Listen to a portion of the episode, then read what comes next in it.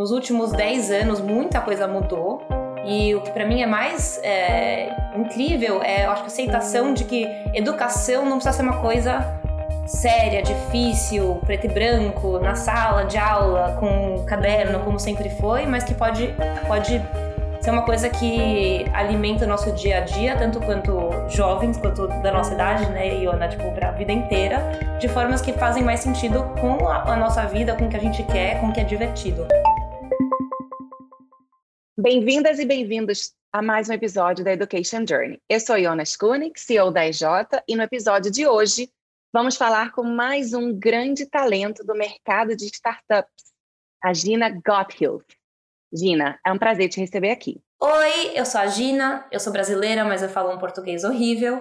Eu moro nos Estados Unidos há 15 anos e ajudei o Tumblr a crescer, lançar e crescer no Brasil e na América Latina muitas outras empresas de tech e acabei ajudando o Duolingo a crescer de 3 milhões a 200 milhões de usuários é, como parte da equipe executiva.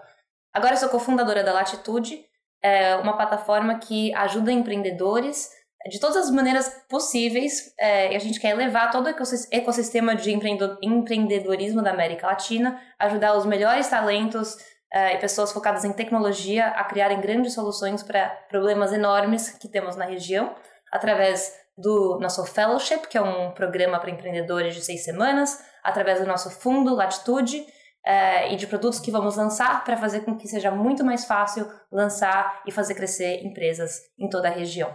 Nesse episódio, nós vamos discutir sobre a importância do fortalecimento da rede de empreendedores latino-americana, o trabalho desenvolvido pela Latitude para isso, e vamos entender um pouco da experiência da Gina na Duolingo durante esse crescimento exponencial incrível dessa startup. A gente também vai falar um pouco da trajetória pessoal da Gina e a sua visão sobre a crescente cultura de trabalho remoto. Fica com a gente para saber mais sobre essa história. Gina, de novo, muito obrigada por estar aqui com a gente. Vamos lá. Antes da gente conversar sobre essa história, a gente queria começar te perguntando uma coisa que é muito importante para a Education Journey. Como é que você enxerga inovação em educação?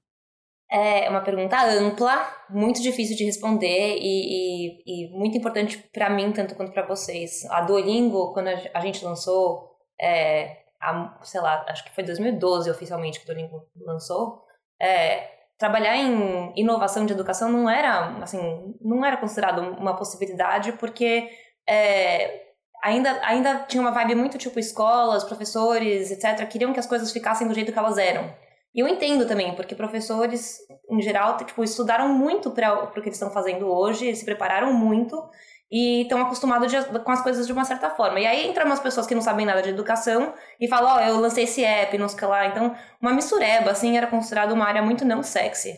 É, eu acho que nos últimos 10 anos muita coisa mudou. E o que para mim é mais é, incrível é, eu acho, a aceitação de que educação não precisa ser uma coisa séria, difícil, preto e branco, na sala de aula, com caderno, como sempre foi, mas que pode, pode ser uma coisa que alimenta o nosso dia a dia, tanto quanto jovens, quanto da nossa idade, né, Iona, tipo, para a vida inteira, de formas que fazem mais sentido com a, a, nossa vida, com o que a gente quer, com o que é divertido. É, então, não sei se isso responde sua pergunta, mas talvez é um começo. Muito bom. Falando do Duolingo, a gente queria, a gente está super curioso para ouvir como é que foi essa mágica, que não tem nada de mágico, foi muito trabalho duro, de você entrar com três usuários, seguidores e chegar a 200 milhões no mundo inteiro. É, eu acho que também é uma pergunta ampla, né? Mas se você puder contar para a gente lessons learned, é, o que, que você entende olhando para trás, né? O que, que aconteceu ali para você ter conseguido esse crescimento estrondoso que eu acho que é, pode é, inspirar e ajudar muita gente que esteja passando por isso agora. Com certeza. É, para mim é, é uma semana bem louca também, porque o Duolingo vai IPO amanhã. Então, ah, é uma semana muito importante para a empresa e é, é, muito louco pensar que isso vai acontecer, sendo que quando eu, eu me juntei a eles, eles não tinham nem aplicativo. Era só um website e era um negócio assim, sabe, muito pequeno que ninguém nunca tinha ouvido falar. Eu ajudei eles a crescerem de 3 milhões, 200 milhões de usuários, é, que ainda é, é bastante, mas o, o fato da gente ter 3 milhões no começo é, ajudou porque me, me permitiu fazer, me permitiu, nos permitiu fazer muito teste AB com um, uh, statistical significância estatística. Estatística. É, então isso foi muito importante para o pro produto crescer de forma super escalável. É, mas quando eu, eu, eu, comecei, eles pediram para eu ajudar ajudá-los a crescer no Brasil, depois no Chile, na Argentina, no México, e sem nenhum, nenhum dinheiro. Tipo, por favor, ajude a gente a sei lá, faz alguma coisa aí. E aí eu lembro que era época de, acho que era Copa do Mundo no, no Brasil, então eu tava pensando, tipo, como que eu, talvez a gente faz uma associação com os taxistas no Brasil para ver se eles querem aprender inglês para receber os turistas para a Copa, ou tipo, sabe, várias ideias. E no fim, assim, olhando para trás, é foi uma estratégia que parece muito clara, mas no dia a dia era muito assim, descobrir o que dava para fazer e acabou sendo muito focada em, em pior, em relações públicas. Porque contar a história do que o Duolingo era, do que estava fazendo, contar a história de pessoas que estavam aprendendo inglês, especialmente com o Duolingo, no Brasil e outros países da América Latina, e também do cofundador do Duolingo, que é um cara que criou CAPTCHA, vendeu duas empresas para o Google antes de começar o Duolingo, é, é muito interessante e, e chamava atenção para algo que era mais do que simplesmente um aplicativo ou uma ferramenta de aprendizado, mas uma história muito comovente e uma, uma tentativa de mudar uma coisa muito injusta no mundo. Então, uma missão, um, um, sabe, um movimento mais do que só um produto. É, a gente acabou fazendo isso em todos esses países e muitas vezes jornalistas e editores não sabiam nem quem era, quem era Luiz, que era Duolingo. Então, parte da estratégia era é, fazer alguma coisa que desse relevância ao Duolingo para que os jornalistas, blogueiros, é, influenciadores quisessem escrever ou falar sobre o Duolingo. Então, tipo, em alguns casos foram é, parcerias com o governo, como a gente fez no México, na Colômbia, no New York uh, City Department of Education, para depois conseguir PR. E aí acabei fazendo isso e, e também parceria com as, um, as App Stores, né? Tipo, amizade com as pessoas que estavam tocando o App Store da Apple e as do Google, que é, é isso, né? Pessoas atrás do negócio. E, e, e sei lá, o que, o que mais dava para fazer em termos de entender quem que, quem que ia é, quem podia promover o Duolingo de uma forma muito natural pra gente ao redor do mundo. Então eu viajei, teve um ano que eu fui para 12 países, é, Índia, Japão, China, Coreia, Turquia, é, Espanha, Alemanha, Inglaterra, México, para lançar Duolingo e, e entender como fazer um negócio explodir naquele país. Depois acabei sendo, é, voltando para os Estados Unidos, eles me pediram para ser, para to continuar tocando tudo marketing, comunicação, é, relações públicas, é, parcerias com o governo, mas também growth, que era um time que não existia, então de, do zero, assim, montar um, uma equipe de produto com engenheiros, designers e product managers, é, gerente de produto, para entender como fazer o Duolingo crescer de de a partir do produto mesmo, não só de trazer pessoas para o Duolingo, mas entender uma vez que a pessoa descobre o Duolingo, o aplicativo ou o, o site, como fazer para ela querer se inscrever, voltar amanhã, voltar daqui sete dias, fazer mais aulas, sabe, se engajar mais, porque como é, a sua pergunta de inovação, acho que volta aqui. Acho que uma, uma das maiores inovações que eu estava falando, é, não, é, não tem que ser uma coisa chata, é que convencer alguém de estudar é muito difícil, a não ser que você é uma professora que fala, eu vou te dar zero, e, e sua mãe vai ficar brava. É muito difícil fazer alguém, tipo, focar e realmente estudar. Então, é, muito, muita tentativa de coisas para realmente ajudar o usuário a ficar viciado na educação Pra, e usando um monte de me mecanismos de jogo, até de, sabe, de slot machines, como fala, em, em cassinos, para fazer com que a pessoa aprendesse, que é o que ela queria fazer, aprender um idioma. É, então, é, foi, foi, uma, um, foi um, caminho, sei lá, de cinco anos, e acabei também fazendo parte da equipe executiva, então de todos os pivots e grandes mudanças e, e, e aumento da empresa. Eu fui funcionária número 20, hoje tem, não sei, muitos 300, 400, 500, eu não sei onde que eles estão agora. E agora está com 500 milhões de usuários e com uma avaliação de bilhões de dólares. Muito legal, parabéns. Se eu puder resumir o que você falou, tem três coisas que me chamaram a atenção e aí só me confirma para para a gente poder ter isso claramente, né? Primeiro, eu ouvi muito parcerias, a importância de parcerias, né? Tanto parcerias governamentais quanto, né, sei lá, taxistas, usuários, qualquer tipo de parcerias. Segundo, eu ouvi muito network, né? Então, quando você se aproximou das pessoas chaves que pudessem colocar o Duolingo nos App Stores, né? aquilo ali foi fundamental. E eu me lembro de ver o, o, o Duolingo featuring é, durante muitos anos no telefone. Então, imagino que realmente né, tenha acontecido um network aí de alta qualidade. É, e, e, aí, a terceira coisa é realmente a importância do produto. Né? Uma vez que já tinha acontecido as parcerias e esse network é fundamental para expansão, né? o foco no produto ainda mais. Né? Então, é, são esses acho... três pilares. Sim, eu, eu diria, assim, eu, eu diria que produto primeiro, número um é, e, e número dois seria relacionamentos. Parcerias, pra gente, pelo menos da, da forma como a gente estava fazendo na época, era mais uma forma de conseguir os relacionamentos e o, as relações, a relação pública, a atenção da mídia que a gente queria. Porque, por exemplo, a gente fez parceria com o governo no México, na Colômbia, etc, etc. Isso não, não, não fez uma diferença para nós. Não, o governo é muito devagar. Até eu fui até falar com o governo brasileiro na, em Brasília e foi uma reunião muito difícil que não deu em nada, assim, era muito difícil fazer a coisa acontecer. Então eu usava essas parcerias, essas oportunidades para depois conseguir atenção na mídia para falar, olha, o governo mexicano está usando Duolingo, pronto, agora é uma notícia. Pronto, o governo novarquino está usando Duolingo, agora todo mundo acha que é um negócio sério, não é só um joguinho. Mas as parcerias em si, pra gente andar, andava muito devagar e era muito difícil de escalar. E, e o produto uhum. sempre foi número um no Duolingo. Quase todo mundo lá, quando eu comecei, era engenheiro ou designer. Muito bom. E assim, eu acho interessante pensar o que, que você escolheu, né, depois dessa vivência incrível que você teve, né? O que, que aconteceu com a Gina é, nessa migração de Duolingo para Latitude? Então, vamos falar da Latitude, vamos falar das suas escolhas e do futuro. É, a gente vai querer ouvir de você um pouco mais sobre a estrutura da Latitude, mas só para dar aqui um, um, resumo, é um programa de mentoria de seis semanas que serve como ponte entre empreendedores, investidores e mentores. Né? E então, olhando para o futuro, com tudo que você aprendeu até agora, é, vamos entender essa importância que você vê de criar uma rede forte de empreendedores para a América Latina. Vamos lá. Quais objetivos e qual a inspiração por trás da Latitude? E explica para a gente como é que funciona o programa.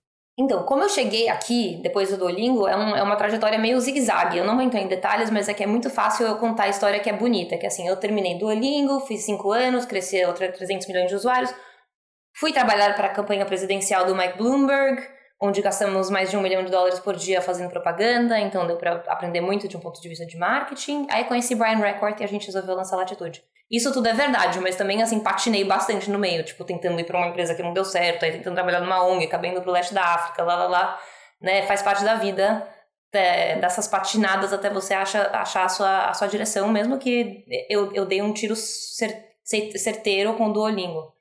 É, em relação à latitude, é, o, o, eu conheci o Brian ano passado, a gente estava fazendo um programa, um fellowship, um programa de mentoria, como se fosse um programa de, sei lá, comunidade para empreendedores aqui nos Estados Unidos.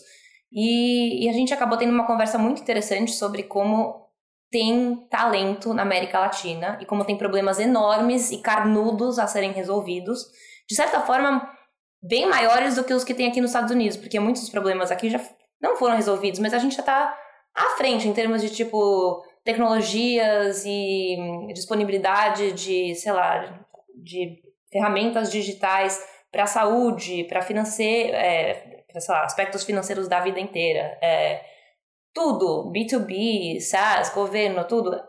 No, no Brasil, na América Latina, ainda está muito atrás, as coisas ainda são meio manual. E a, e a razão é que é, é, um, é muito difícil de empreender na América Latina, porque tudo é difícil na América Latina. Tipo, por um lado você pode estar andando na rua e alguém roubou o seu laptop, ou te sequestrou, e por outro lado, o governo não pode fazer não sei o que lá, que uma burocracia, uma nova lei que você não permite que você consiga ganhar dinheiro, contratar, é, sabe? Tem muita legislação, muita burocracia, então tudo é muito difícil. Tem menos capital e aí tem muito menos acesso também à, à, à mentoria das melhores empresas de tecnologia do ponto de vista de tipo dos unicórnios, as empresas que mais deram certo no mundo, que hoje em dia não está na maioria na América Latina, está nos Estados Unidos, em algumas na Europa, na Ásia, na Índia, talvez, mas não, não necessariamente no Brasil. Tem muita empresa incrível no Brasil e que está crescendo, mas para tipo, levantar o teto como se fosse, gente queria dar acesso ao, aos melhores, do melhor que existe, porque hoje está todo mundo online, então isso é possível. É, e, e aí a gente acabou conversando sobre por que, que as coisas são tão devagares na América Latina, o que, que a gente pode fazer, porque tô, a gente tá cansado, eu como brasileira tô cansada de ouvir que assim, nossa, Brasil is up and, up and coming, tipo, nossa, quanto potencial a gente tem, é, tipo, é potencial que não se realiza, sabe? Coisas acabam em pizza, é muito, é muito frustrante. Então, nós dois, ele já estava trabalhando com o Yuri Daniuchenko, que é o nosso CTO, então ele é o nosso braço de engenheiro técnico é, é, e cofundador. É, começamos a pensar quais são as coisas que a gente pode fazer para tentar mudar esse, é, esse cenário. E a gente identificou três pilares, que agora não sei nem se eu vou conseguir lembrar de falar direitinho. É, mas acesso a, acesso à comunidade, é o primeiro que eu acho que é, para mim, para mim é assim a base do que a gente está fazendo. E ou não, você participou do programa, você sabe que a comunidade é muito importante para mim.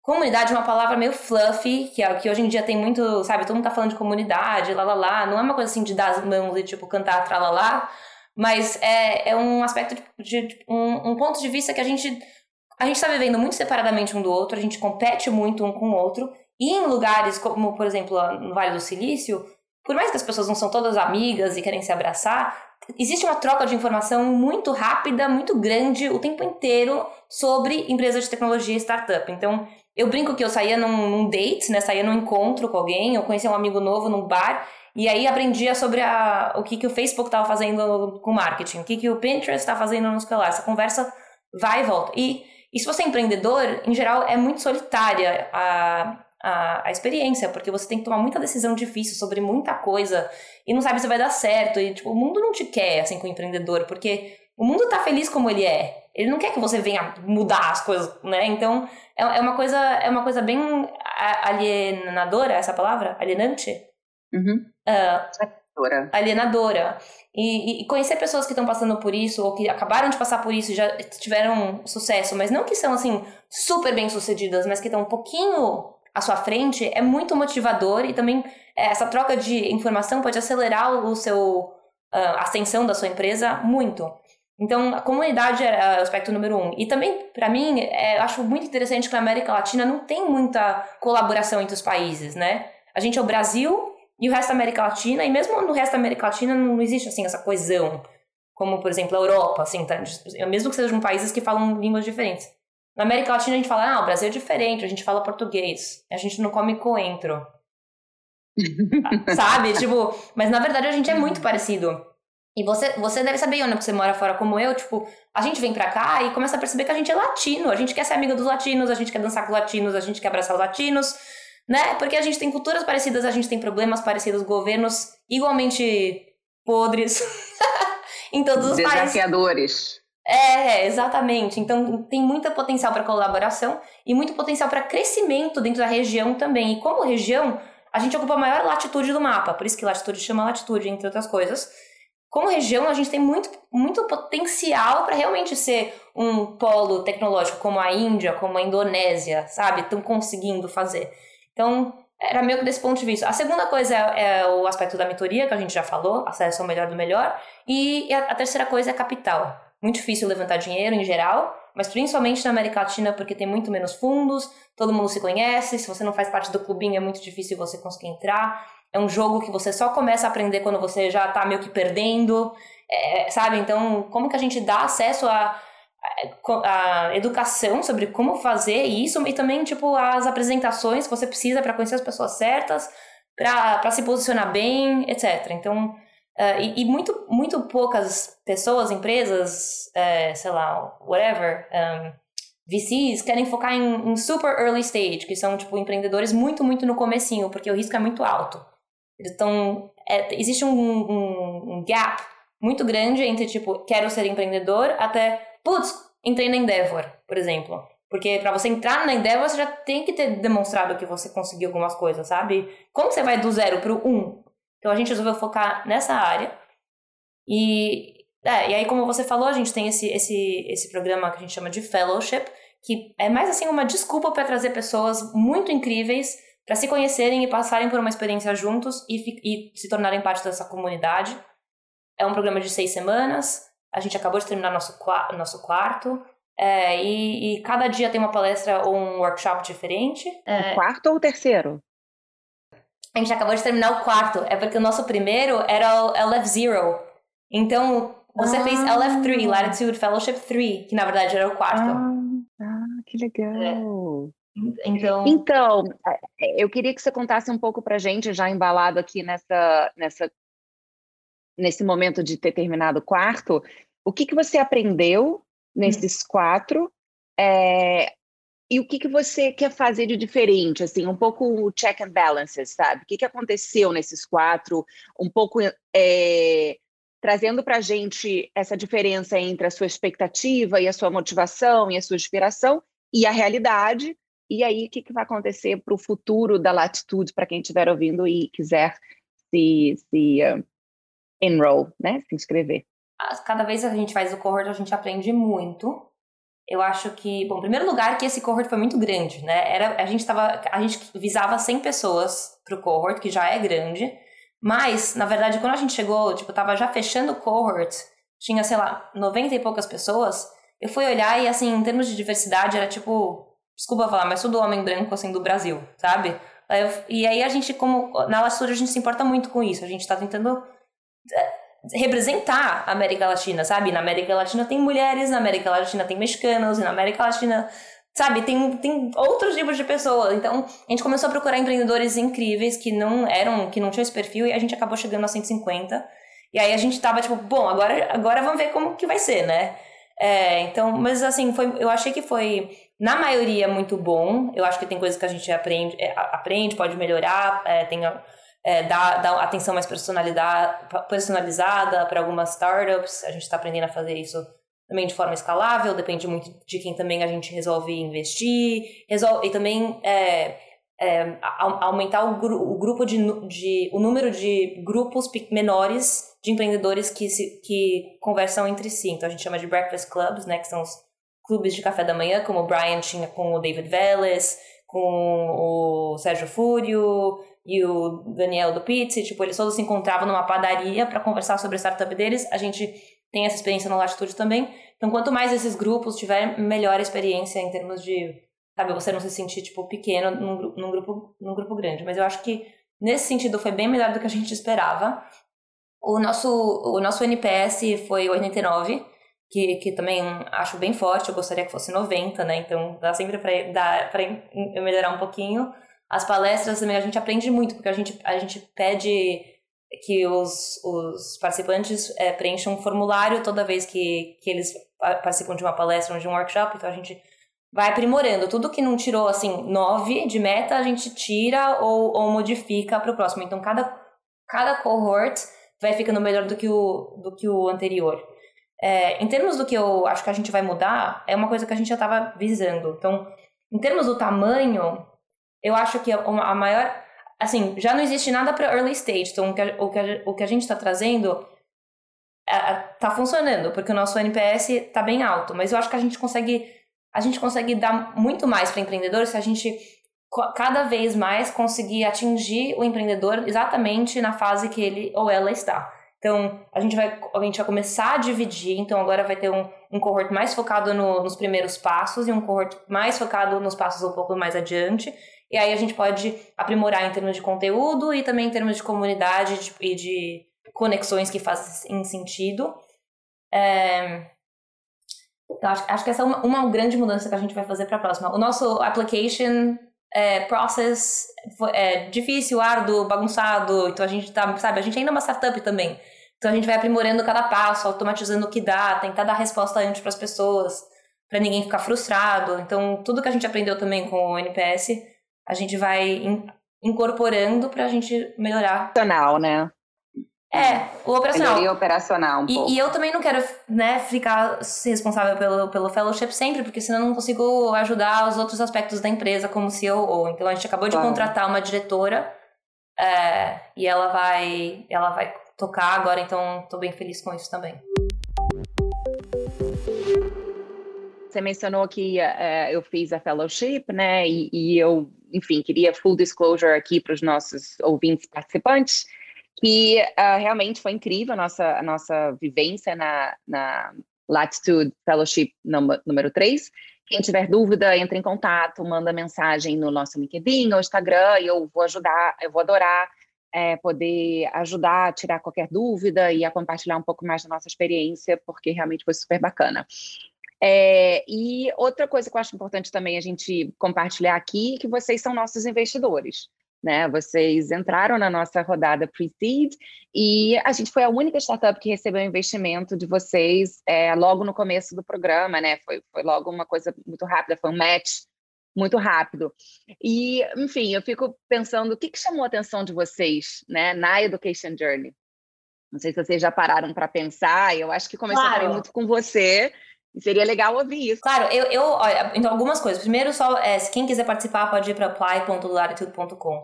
A segunda coisa que vale a pena falar é que a gente também é um fundo de investimento. A gente levantou 5 milhões de dólares e a gente já investiu em 18 empresas. Então, segunda parte, como a gente está ajudando o ecossistema. É, em termos de education journeys, assim, eu, eu, eu tô.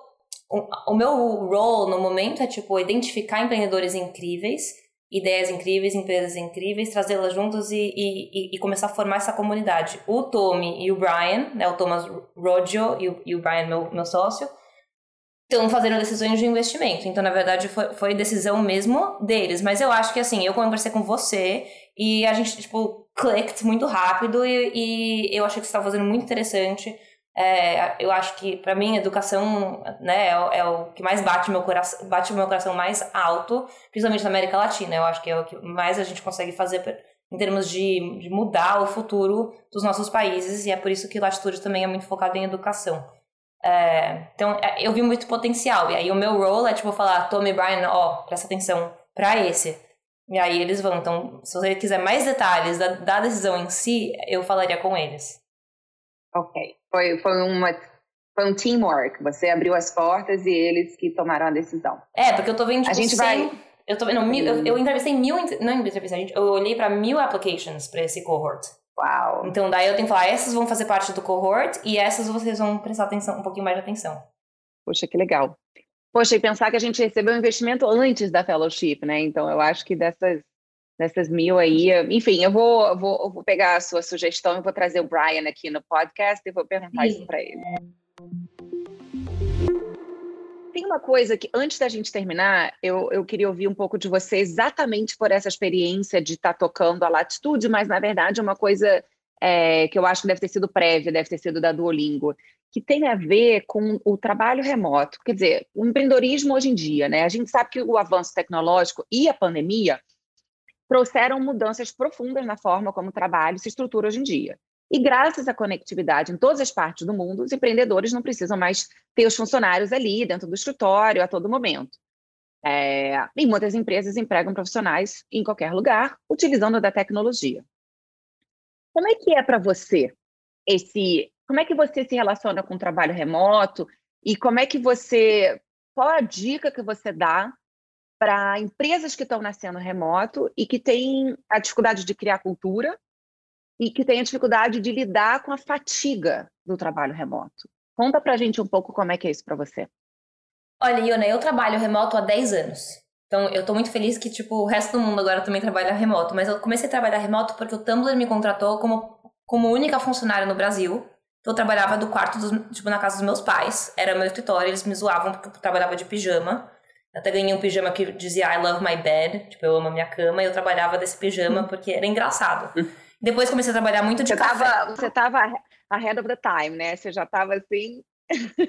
eu dava muita entrevista pra, sei lá, pra jornalista e eles me perguntavam quando eles vão abrir seu escritório? Eu falava, meu, por que, que escritório? Tipo, eu tô aqui, eu tenho meu computador, a gente tem internet, eu falo com a equipe. Eu não entendia por que precisava do escritório. Tipo, por que eu preciso de um papel? É quase assim The Office. Tipo, eu preciso de papel para imprimir um negócio. Tipo, parecia uma coisa muito. Mas enfim, eu, eu, eu gosto de estar perto de pessoas, mas eu gostava muito de poder trabalhar para uma empresa tão longe sem ter essa carga enorme. Então, até a empresa que eu comecei foi a partir disso. Eu ajudava empresas americanas a abrirem, tipo, colocarem o pé em mercados onde eles não tinham a, possibilidade de abrir um escritório, de contratar, ainda contratar uma pessoa, tipo, é toda uma.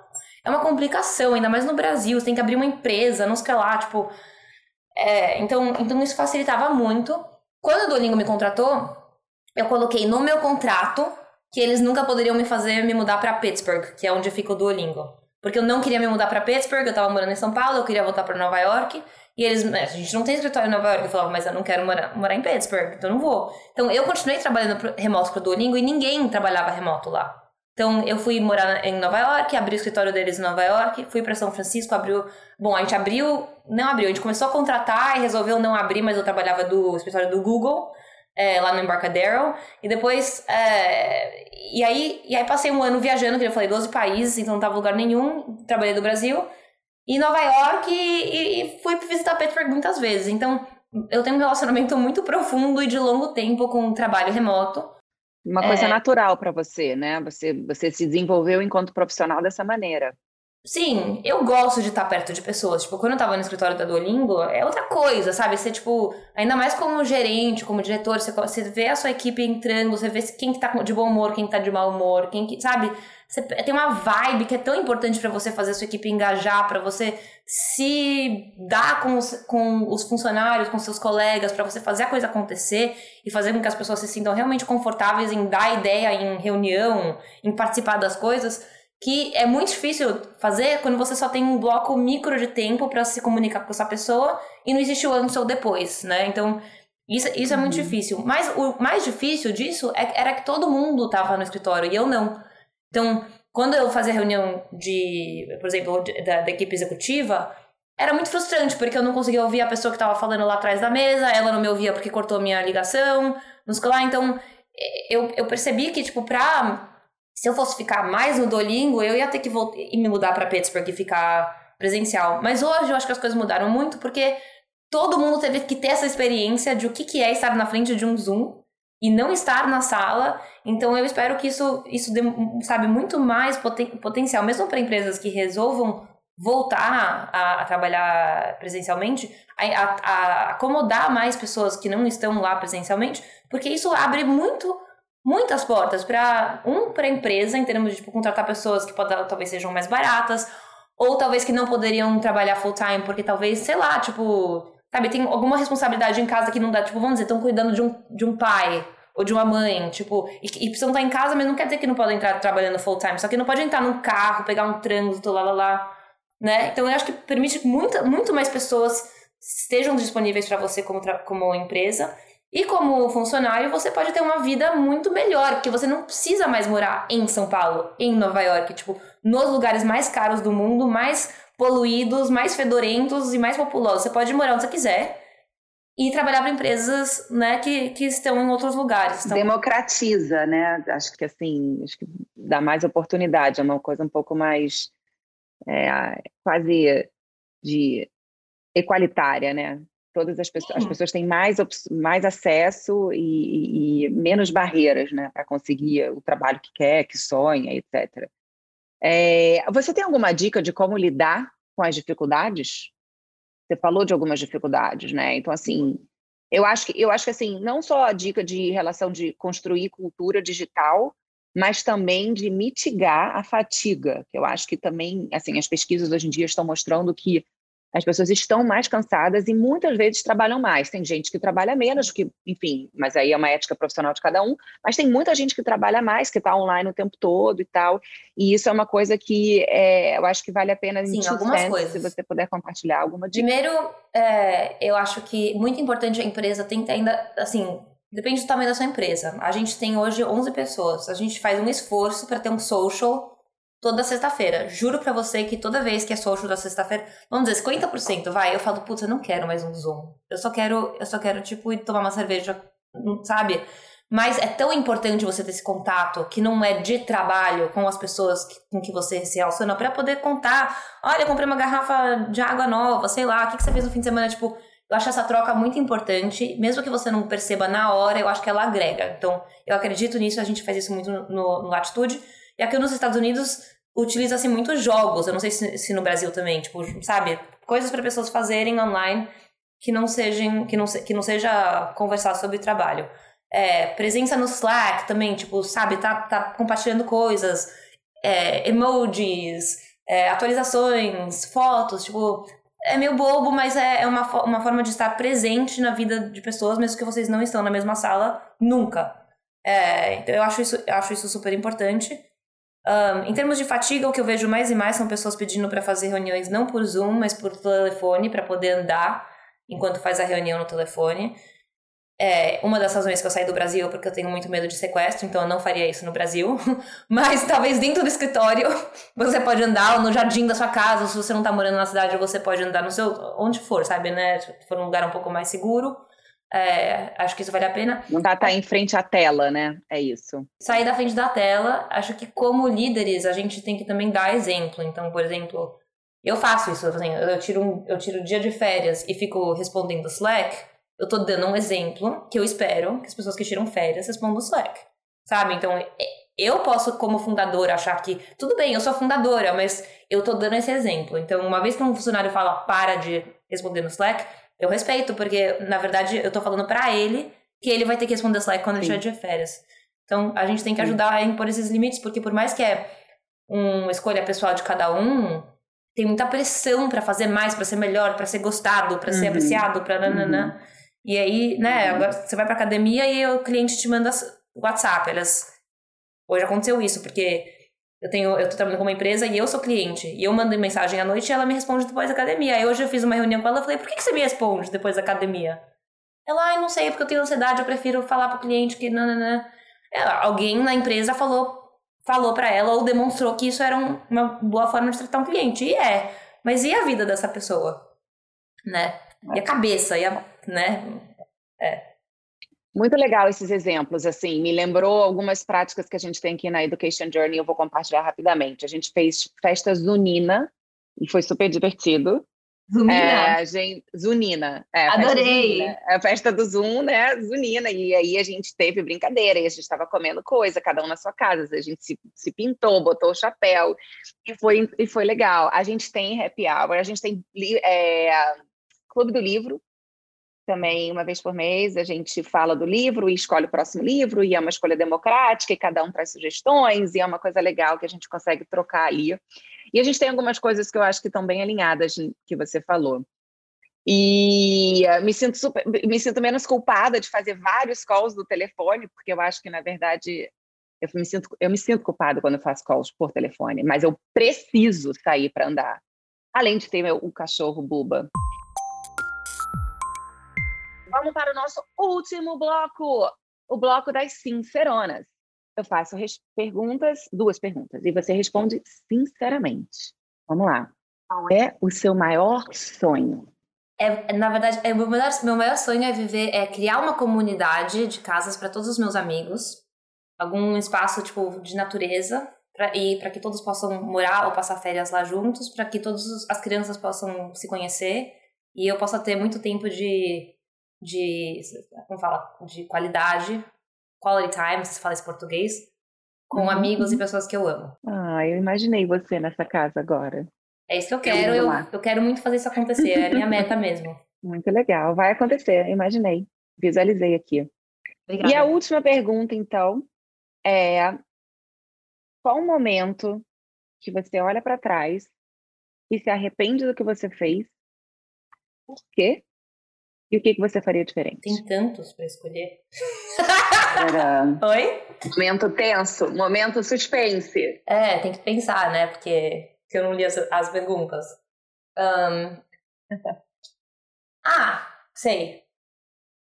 É engraçado, porque uma das razões que, que me motiva a fazer latitude é que em muitos momentos eu sinto que eu tive a oportunidade de criar uma empresa minha e eu não fiz, por medo sabe? Então, para mim, o maior exemplo foi quando eu era jovem, quando eu. É, quando eu.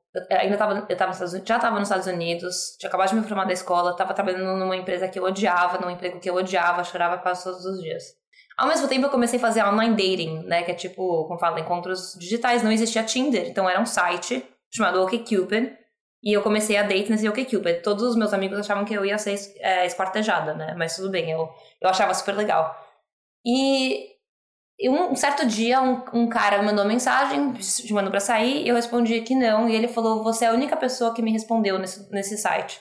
Você pode pelo menos me falar por que não? E aí eu falei: Não, porque sei lá, você não é meu estilo, não sei lá, falei alguma coisa pra ele. E aí ele falou assim: ah, obrigada mesmo, eu acho que eu vou desistir, porque não sei o que lá. E aí eu falei: quer saber, eu tenho uma ideia, me dá seu login. Tá? Porque não tinha nada a perder, não conhecer essa pessoa. E ele falou: tá, toma o login, porque, tipo, já vou, eu vou desativar minha conta mesmo. Me deu o login dele. E aí eu procurei ele no Facebook e troquei as fotos dele. Eu achei as fotos bem feias, eu achei umas fotos mais bonitinhas, coloquei lá.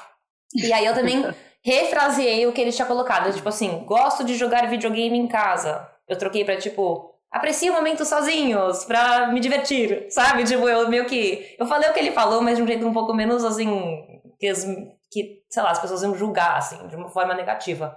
É, e aí ele falou que ele começou a receber resposta de, de meninas e que os amigos dele queriam que eu fizesse a mesma coisa para eles também. E aí eu pensei, cara, e eu, eu tinha conseguido o meu primeiro emprego, porque eu, eu fiz 100 applications, não recebi resposta de ninguém. E aí comecei a mandar mensagem no LinkedIn, isso em 2009 mensagem LinkedIn para quem eu pudesse, e foi assim que eu achei meu primeiro emprego. Então eu falei, eu vou abrir uma empresa para ajudar pessoas a gerenciarem a sua, a suas, os seus, como fala, o seu posicionamento e personas online, profissionais e sociais. Porque eu acho que, tipo, a galera não entende como se colocar de uma forma que é que tá dando certo e eu consigo ver isso, sabe? Então eu vou fazer. E eu não fiz porque eu tinha muito medo de ser de perder meu visto, porque eu achava que se eu tivesse uma empresa que era que não era meu emprego, eu ia ser mandada embora, sei lá, eu tinha muito medo de perder meu visto, sabe? Então não fiz.